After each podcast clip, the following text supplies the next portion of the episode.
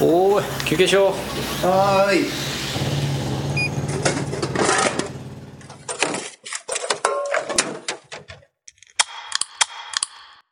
おしるこ歌劇団のちちょいのまラジオ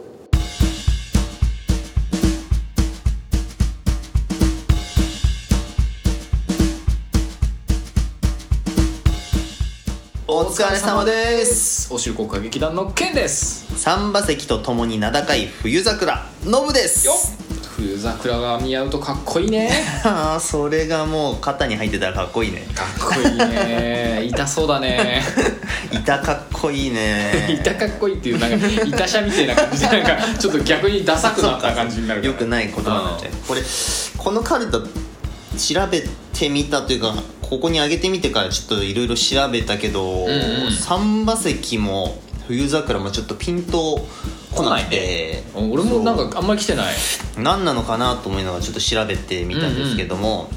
あの三馬石っていうのはあの神奈川の、はいえー方にある鬼志町付近で、はいはいえー清流と紅葉が生える名勝の地三馬石峡という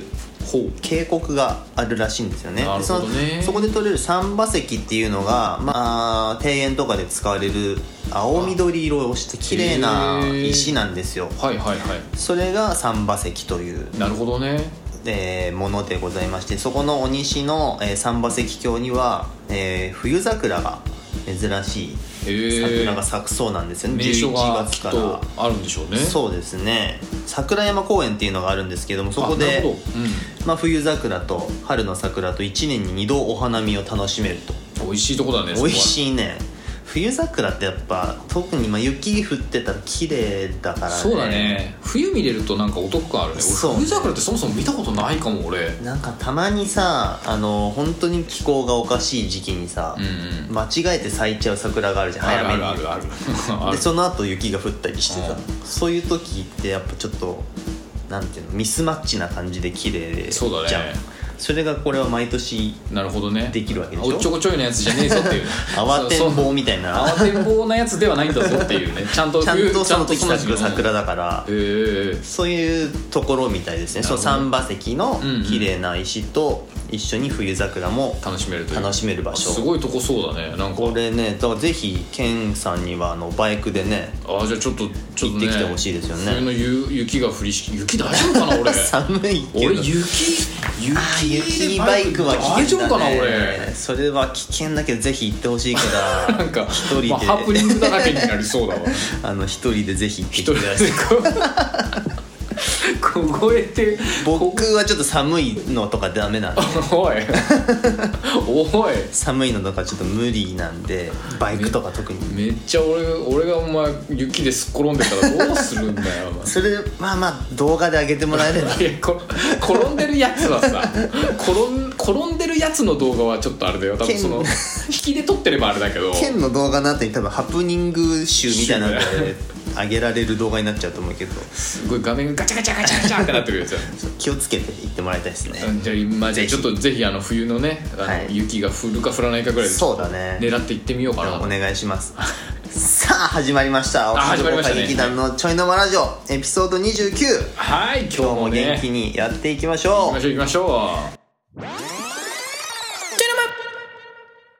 今日はですね、はいはいえっ、と僕の方がちょっとなここ1年結構いろんなところにスイーツをはいはい食べてきたんですよスイーツ男子だからスイーねツ男子だからね、うんうんこう見えて、まあ、どう見えてるかわかんないですけど、こう見え てスイーツ男子なんでまあまあまあまあ結構ね、うんその、まあ、経験というか行ってきたところの、はいはい群馬のスイーツのカフェというか紹介したいなと思っていくらかいいね紹介させてもらってもよろしいでしょうかお願いしますそれではまずはですね、はいはいえー高崎のはい金井農園さんというこれはあのいちご狩りもできる、うんうんまあ、農園さんなんですけれども、はいはいまあ、お店がありまして、はいえーそこでいちごを使ったスイーツをあいいいねただけるんですよたまんないよねいちごいいよねいちごいいよねいちごさやっぱさそのまんまもいいしさいちご味のスイーツってさ何食ってもうまいじ ゃんこう言っちゃなんだけどまあ可愛いっていうのもあるけそどうそうそうそうやっぱりねそうそうここのすごいところは金井農園さんのすごいところはいちごのうんうんシェイクがあえだ食べら飲めるんだけど、んうんシェイクの使ういちごも選べるのえそうなんだあじゃあともうちおとめとかへえ何々いちごとかってそれによってその甘さと酸っぱさが違うじゃあそうだよねんでそのシェイクに使うミルクもうヨーグルトにできたりとか、んうわちょたまんねえなそういうこうオプションがいっぱいあってたまんねえな毎回行くたびに違うシェイクを楽し絶め対るっていう覚えてらんないけどこ この間何飲んだかなって思いながら結局自分の好きなまた同じシェイク頼んじゃったりとかして また足運ばなきゃなってなっちゃうあ絶対美味しいじゃんそう俺さ美味しいんだよいちごさ結構あれなんだよね酸っぱめが好きなんだよねあーじゃあ俺そっち系の,うす、んうんまあ、そのもう書いてあるからこのいちごは、あどんな感じで酸み味たいがなちょっと多いとか、甘めがあとは甘甘みが多いとか書いてあるから、んうんそれとそのいちごは甘いからじゃあミルクはシェイクヨーグルトにしようかなとあいいね酸味がああるね絶対ヨーグルト味もうまいじゃん絶対うまいよね絶対うまいよねヨーグルト味ってねここはねぜひね行ってほしいですいやねいいなそれでは次はですね、はいえー富岡のはい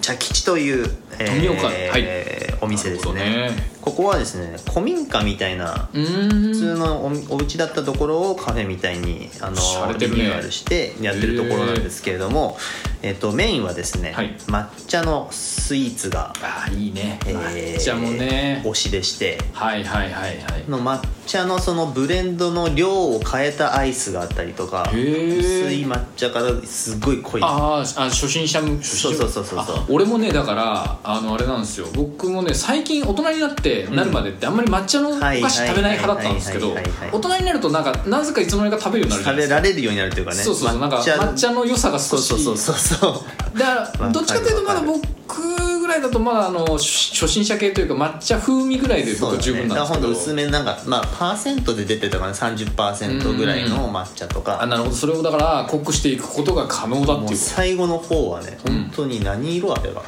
う黒に近いと 緑を通り越して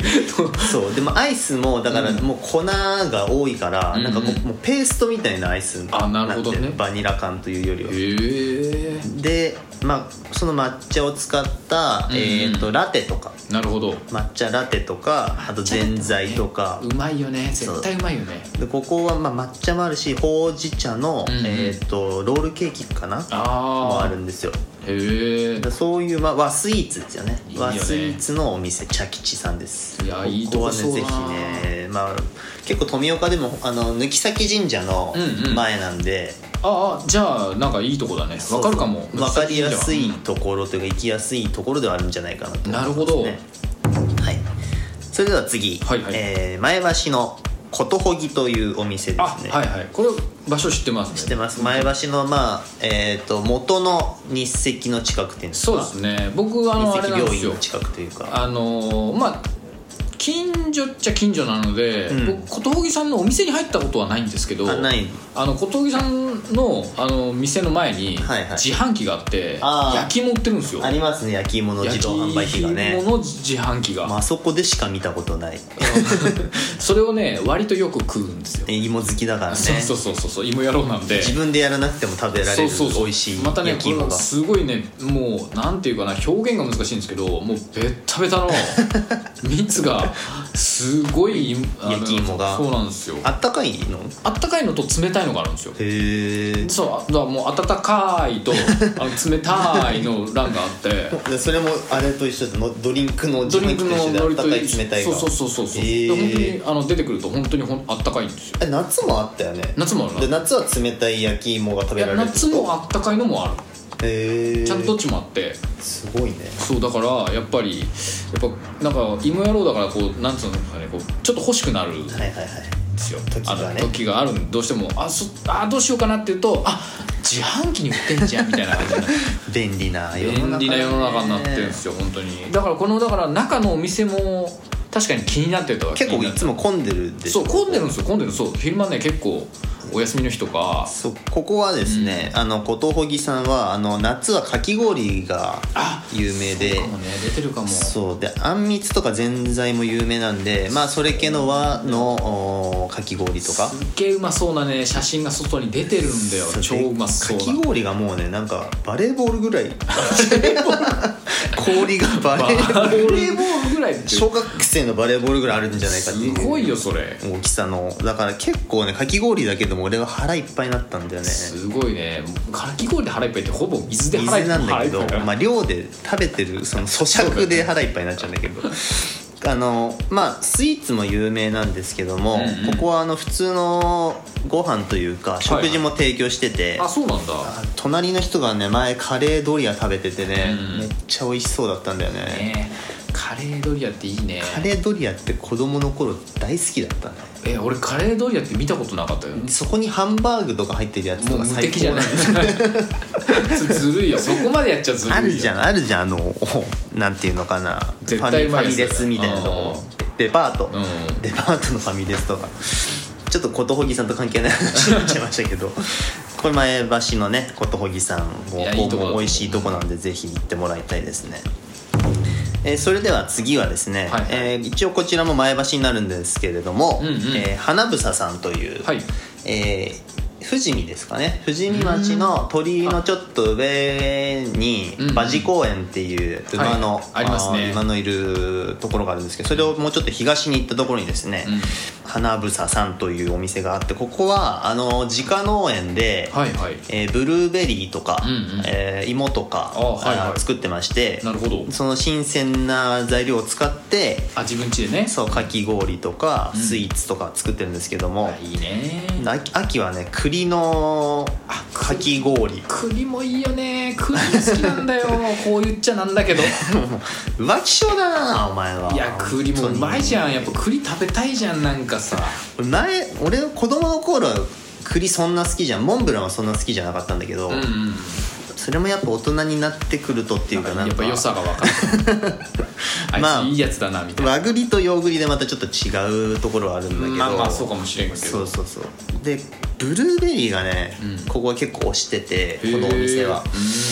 ブルーベリーのかき氷とかんね、うんうん美味しいんですよ絶対うまいよねすっご高校もバレーボールぐらいかき氷やがっでかいぱバレーボールぐらいにしないとダメなん最だ近のかき氷はバレーボールと同じだ けあるすごいねみんな本当にみんなそれだけ食べたがるんだろうねそうだよねだから一人で食べるよりシェアする感じになってるのかもしんないけどなるほどねそうそう2人で例えばブルーベリーのかき氷と、うんうん和栗のかき氷頼んでちょあなるほっどとねこうシェアしながら食べるとかねあいいね、まあ、この今のご時世だからちょっと難しいところはあるかもしれないですけどあまあまあまあまあまあカップルだったり家族同士カップル同士だったらできるんじゃないかなと、いいじゃないですかそうで芋のえっ、とねスイーツもいっぱいあって、はいはい俺がね食べたのはね芋タルトはいはいがあって、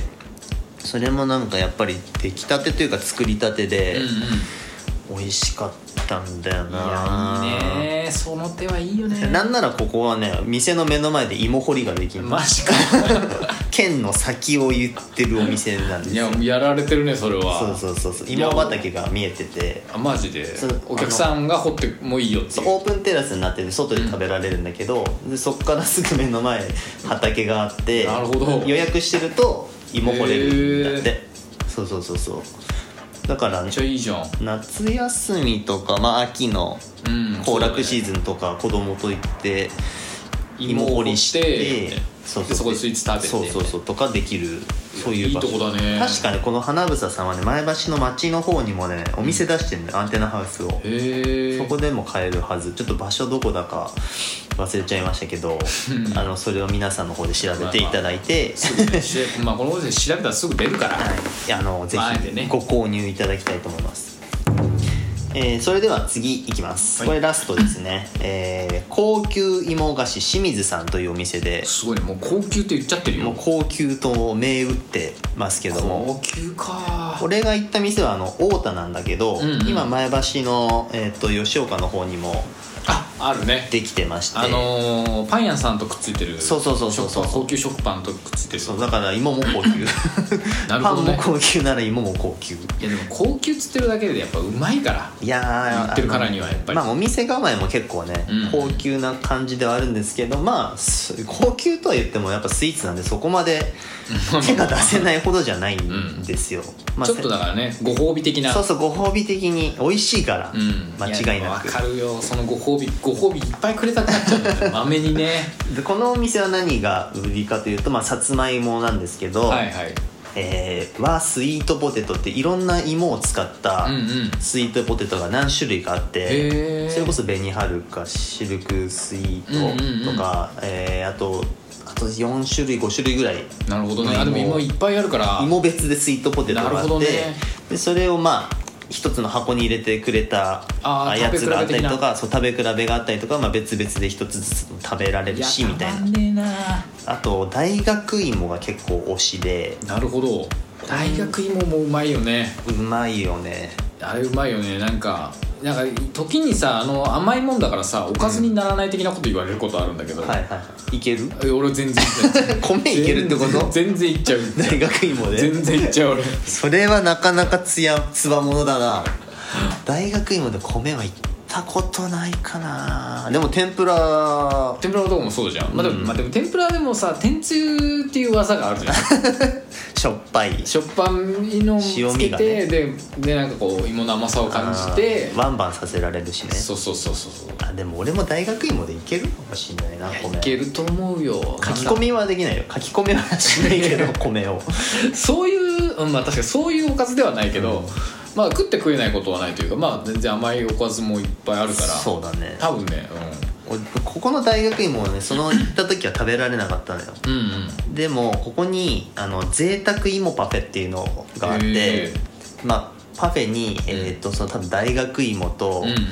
多分スイートポテトも入ってて、うんうんあとさつまいものフライ揚げたやつとかはいはいはい入ってるこうなんかもう全部盛りみたいな、すごいねそれをぜひ食べたいなといい次は。ね食べたいねこれまあ、贅沢芋パフェなんで、うん1100円するんであすけどなるほどなかなか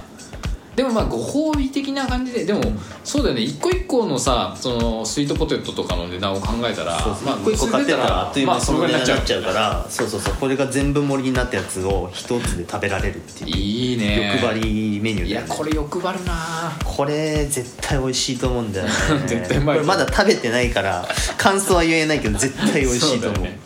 絶対うまいよそう,、そうそうこれあの結構ねこんな感じでまあいろんなとこで行ってるんでねこれからもいやいい行ねきたいし教えてほしいそうだねそうそうそうぜひねそんな情報がとかうんうちもこんなんやってるんだけどってあーもし言ってくれるところがあるともねし言ってくれるところがあったらもう絶対行くよそうだね、うめっんちゃ嬉しいよねそれ嬉しいぜひ教えてくださいよろしくお願いしますお願いしますそれでは次はこちらのコーナー行きましょうよっおしるこ桜こんなやつは工業高校イ今日もですねあいやのー業種の方じゃなくて道具の方をあ道具攻めでねお道具攻めでいきたいと思うんですけど道も具もねいいよね道具は結構うちらはやっぱ工業系の人は道道具具好好ききだだもんからねそうそうそうギアは単純にね、うんそう道具好きだった道りする具で格好つけてるところちょっとあるからねそうだね道具さえ良ければ仕事は下手でも そうそうそうそんなことはないですけれども、はいはいはい、ね、今日はこちらの道具紹介したいと思いますはい、よベビーサンダー改めディスクグラインダー編っなるほどこれね、まあ、現場の人も間違えてる人多いと思うんですけども、はいはいまあ、ベビーサンダーと通称呼ばれてるものはですね、はいあのーグラインダーと呼ばれてる正正式式名名称はグラインダーなんですよあのー ベビーサンダーっていうとうちらはね大体こうウィーンってスイッチを入れると回転してそうだね削ったり切ったりするものを想像すると思うんですけども、はいはいこれはあのグラインダーですなるほど普段僕らがサンダーと呼んでるものはグラインダーだよグラインダーっですていうねベビーサンダーっていうのはあの前後にしか動かない平らな面を削るあーあのペーパーをくっつけてそうそうペーパーをくっつけペーパてーのサンダーを削っってなるやつてなんがか振動みたいなそうそうそうそうそう小刻みに震えてなんなかんならクロス屋さんとかが使ったりとか縦をねし処理しそうたり木の表面を削るだけのやつなるのあの平らなやつをベビーサンダーと呼ぶのでなるほどまあでもねまあ多分ベビーサンダーの方がなんかそうだなまあわかんないそうこしれっくりくるよねなんかしっくりくるね不思議な感覚だよねそう言われるとねなんかでもそういうの結構あるんだよあねるあるあのハンマードリルもさ俺らの言ってるハンマードリルってロータリードリルとかなんかそうあー確かに変な名前なんだよだ本当はあー正式名称そうだハンマードリルってあの発屋さんが持ってるやつだけのこと言あっててそっかそっかなん回かそう転しないそうそうそうなんかそういうなんかいろいろあるんだよねなるほどでもなんか我々のこのサンダー的なもの は我々だけじゃなくても多分このなんだろう建設現場に入って多分サンダーとかベビーサンダーっていうと大体多分俺らの言ってるそのグラインダーにたどり着くそうだよねはずだよねまあこれ通称というかもうみんなのねうん通り名みたいなところがあるからそうだねまあここで一度襟を正しとかないとなるほど、間違い続けてしまうかなと思うん一で応グラインダーのまあ、グラインダーですねなるほどねまあ、グラインダーがじゃあなどういう道具かと言いますと、はいはいえーこの先端のところ回転するんですけれどもそそのうですねその先端に取り付けた砥石をうん回転させることで、えー物を研磨したり、えー切断したりしていく電動工具のことはいです、そうですね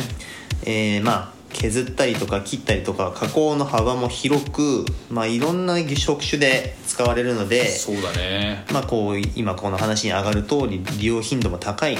道具の一つ利と用頻度めちゃくちゃ高い道具だと高思ういよねみんな持ってんじゃないかなそうとりあえず持ってるって言っても過言ではないというもうか人業者一つは持ってるよねこれそうそうそう必ずねでなんつったらいいのかななんこういろんな道具があるんですけど例えば切るとかっていうことに関しても、うん相手がほらあの木だったり鉄だったりステンレスだったりはアいはいルミだったりとかいろいろあるパターンがあるじゃな材いですか料がねいろいでろもととりあえずサンダーだったらなんとかなるみたいなそうだね節が若干あるんでそのそうつそうけ先端につけるそうそうそうそうあの砥石とかを変えればね何でもいけるそうそう他のものだとなんかこれは切れるけどこれは切れないとかっていうのがあってもサンダーだけはほとんどそのなんかそう万能というかほねとんどそれがな汎い用とい性うがそういう高制い約がないに近いか確かなだから絶対と言っていいほどまあほとんどの職種が持ってたりするかな平らなものからうんパイプまで切れるからそうだねそういう意味でもすごいそうだね便利だしあとちっちゃいしねコンパクそトうなんだだかよねらそうそうそうサイズがちっちゃくて使いやすいっていうのもあるよね、でバカ高いわけでもないんでねそうなんだよねものがうんうんまあそういう意味で多分これは広く使われるようになってるんじゃないかなと思うんですけれどそうもだね検索砥石とはいはい呼ばれる、えー道具の一つなんですけれどうも、んうん先端にこの砥石というかまあそうだね削れるものをギュッと固めた丸い円盤をつけてうんものを削っていくんですけれども、はいはいえーここのまあシェア率の高いメーカーレジトンさんもうシェア率めっちゃ高いです 高いよねレジ大体レジトンの砥石レジトンの砥石だだねよね大体でこちらでも大人気のある商品がですね、はいはいえー金の卵と、金の卵だねえー通称金玉というあー小さな砥石が人気なんですけどもえ今もうー、大丈夫だった今え放送 事故だあの配信の時は P が入ってるかもしれないまあでも通称金玉だよ通称金玉金の卵の略ですから、そうだよねまあ、金玉と呼ばれる、まあ、金玉って言えばみんな伝わると思う多分、あでも伝わると思うよ本当にうん、ね建設関係の人はもうで金玉っていうと大体大体大体あっちだと 思レジトンのあれだとう思うレジトンの方だと思う、う思うよね、んそう人気というかまあ使いやすいというかそうそうそうでねあのーまあ今でこそ多分いろんなメーカーが切磋琢磨して、うんまあ、だい確かに、あのーいいのもいっぱいあるんですけどなんかこう値段とそのなんつうんですかねあの耐久性うんコスみたいなパがそうそうが多分まあいいというか、んそうだね多分まあ一番っていうとまたほらなんか実際にちゃんと比べたことがないそうだのねで何、なんとも言えないんですけど、うんまあでも結構使ってる中では使いやすいというか値段とその持ちがいいというか確かにがなんか釣り合ってるのかなっていうのが印象ですね使ってる方めちゃくちゃ切れるけど減りが早いとかねそうそうそういうのもあるんですよ確か全に然切れないけどしばらく使えると そうそうそうそう そのなんか比率がちょうどいいみたいなそうそうそうそうそうちょうどよく使えてちょうどよくすなくごないってい高くていいものも確かにあるんだけど、うん高い高いじゃんみたいなそうだねのバランスがねそうだよねそうそうそうそそうれがちょうどいいんだよね、うんこの金 玉はちょっと自分で言っててこの便利な道具なんですけれども、はいはいやっぱり高速で回転するのでそうだねめちゃくちゃ早く待ってますもうそこに指なんぞ触れようもんならもうもう大変ですよそれは使ってるものによって一瞬で指が飛んじゃうんで、はいはいまあ、制限使う制限がいくつかあるんですよ制もちろ約んが、はいまあ、保護メガネは必ずこれ大事ですねしこなれきゃはねあいのけない必ず切り子というか、あの粉がね飛んでく飛び回ってるう飛び散りまくってるのであの保護メガネは絶対しなきゃダメですねこれは本当にこれはね俺もまあ良くないんですけど何回かメガネをしないままうんうん切って、やっぱ知らないうちに顔が近づいてんだよねそうそうそうそう さ変なところから跳ね返って入ってくるんで、ね、そうそうそうそう絶対飛んでくるからやっぱりねこれはねもうどんだけ面倒くさくてもしましょうしましょうっていうね保護でメガネねそれに伴い安全カバーも必ず、ね、そうそうしこれなもきゃいけなねいこれもした方がいいこれはもうく絶っ対したついてるんで安全カバーは最初からそうそうそう外すなんてもう絶対やっちゃいけないめちゃくちゃ怖いけどね外しあた怖いよねいでたちはね手元で回るからね、うんうんカバーがないとそうそう危険なんであとこれはね、しまあ、知ってる人がほとんどだと思うんですけどもこの先端の砥石の交換そうだすねるのには実は資格が必要でそうなんだよね講習を受けないとあの砥石の交換ができないんですよそうなんだよね、まあ、使えるんですよ使えるんだけどじゃあ砥石が減ってきたからそう交換しようっていう時にあの実は資格がいるそう講習受けてないと変えらんないっていうそうねなんですよだからもう講習を受けてない人は新しいサンダーを買ってくるしか ない砥石が減ったら新しいサンダーを買ってくるしかないリスキーめちゃくちゃリスキーな道具使ってんじゃんその人講習受けろよせっかく講習受けた人に変えてもらうしそうかそなういんそだうそうよねそうだねその方が早いねそうそうそうまあこの3つを守りながら安全にねいや使ってもらいたいと思うんですけども、これ俺まあちょっとグラインダーの話に戻るというか、うんうんちょっと戻るとこれあのースイッチ押すとさ、うんもうその回転でしブイーンって回るやつと、うんうん無段階変速っつってあーさちょスっとこピうードをさ力がかかるとだんだん速くなるみたいとなか自分でスピード調節できるやつがあっできるて、あれやっぱすごい便利なんだよね、うんうんスピードを調節できると、はいはいはいはいすごい速すぎると切れないやつもあるじゃんそうだねそうそうゆっくゆりっく回っりてのく方れが、ばはいうん切れるやつもあるじゃんあるあるそうそうあれもうあれって便利だなと思っててああ確かにそうかもでもやっぱちょっと高いからあれあれでもねあれもあの変速のサンダー持ってる人少ないかも少ないよな確結かに構あれ持ってるのはやっぱ道具マニアの人だ ねああ道具あれちょっと高いしなんつったらいいんだろうなあとねなんだろう多分それその速度使い分けてる人ってかなりなんつったらいいんだろうなもうオタクだねあーなんかそのゆっくりにした方が切れるとかっていう のをなんかこうどういうタイミングの方が切れるみたいなのを常に考えてるタイプの人だから大体グラインダー使う時ってさうん「しゃらくせえ!」っつってバーンって切る感じじゃん そうなんうだわーよそうなんだよ面倒くせえからサンダーで切っちまえべそうみたいなそういいううスタンスだもんね大体ねそうそだうそかうらほとんどの人がそうだから だからその、うん、多分それは結構レアな道具だと思う確かにあんま見ないかもしんないな、 でだからそういうのもあるよそういうのもある道具としてね幅広く使える分そうあだのね事故になることがよく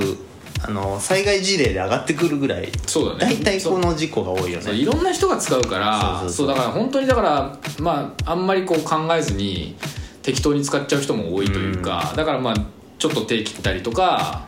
なんかやっちゃったりする人もちょいちょいいるんでね跳ね返ってきたりすそるんうでねそうなんですそうなんですそう気をつけて安全に便利に使っていただきたいなと思いますそうですね。おしるこ歌劇団のおしおしるこ歌劇団のおしるこおしるこ歌劇団のちょいのらラジオそれではエピソード29この辺で終わりにしたいと思いますあありがとうございまケすンティーの焼き芋 YouTube おしるこ歌劇団の TwitterInstagram もやってますのでチェックお願いしますお願いしますそれでは今日はここまで皆さんの忙しい日々のちょいの間におしるこ歌劇団のちょいの間ラジオでした家事も仕事もご安全に隠し味の鰹節も聞いてた